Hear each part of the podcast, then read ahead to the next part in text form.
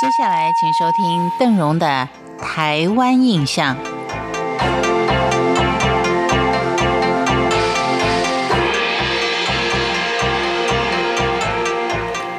虽然七月的鬼节已经过了一大半了，但是还有很多人呢，每天是很虔诚的在祭拜。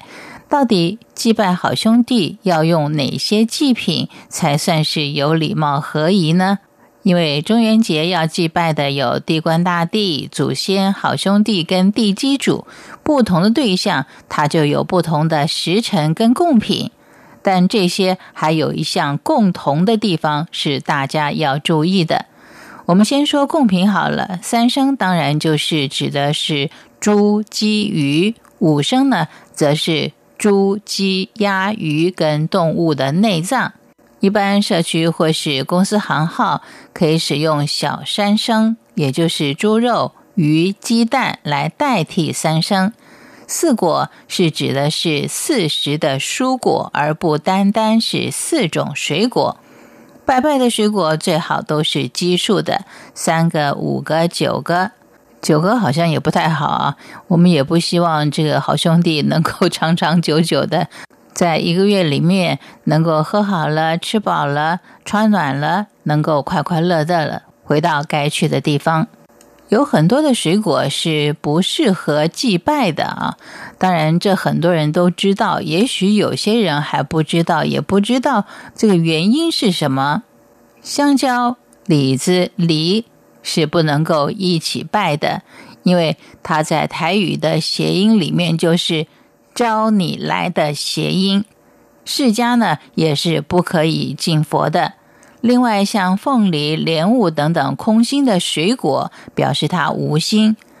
另外就是拔辣跟番茄，它这里虽然没有说呢，但是邓荣听说好像里面因为籽太多啊，太麻烦了。贡品的热度，感觉上我们以前都是供冷食啊，但是是，但最好是半生半熟的。这取决于神灵跟亲近的程度，像是祖先跟地基主呢，都是要用全熟的贡品。在七月份呢，您不要有一种心态，就是说，呃，我是一个施舍的态度啊，让好兄弟呢在这个月饱餐一顿。我们还是要保持一个恭敬的心态，千万不能够偷吃贡品。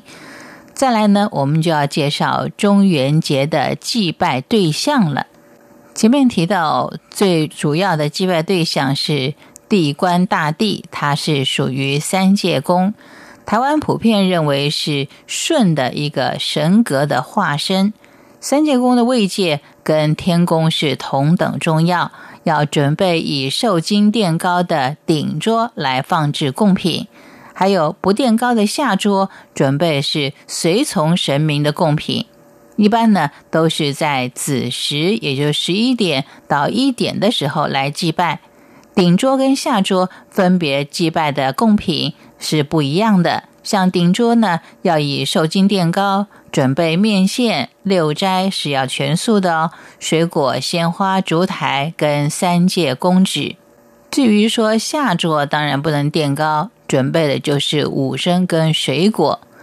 至于祭拜祖先呢？台湾民间信仰习俗当中，鬼门开以后，有子孙共饭的祖先会先回到家，会先回到各自的家中吃饭，因此会准备三生四果跟家常菜，要在午餐之前祭拜祖先。记得要宝贝确认祖先吃饱以后，子孙才能够上桌的。另外呢，还有就是地基主的祭祀。当然，这个时间已经不够了，我们留待在下次再慢慢的跟您聊。感谢您今天的收听，我是邓荣，台湾印象，我们下回见。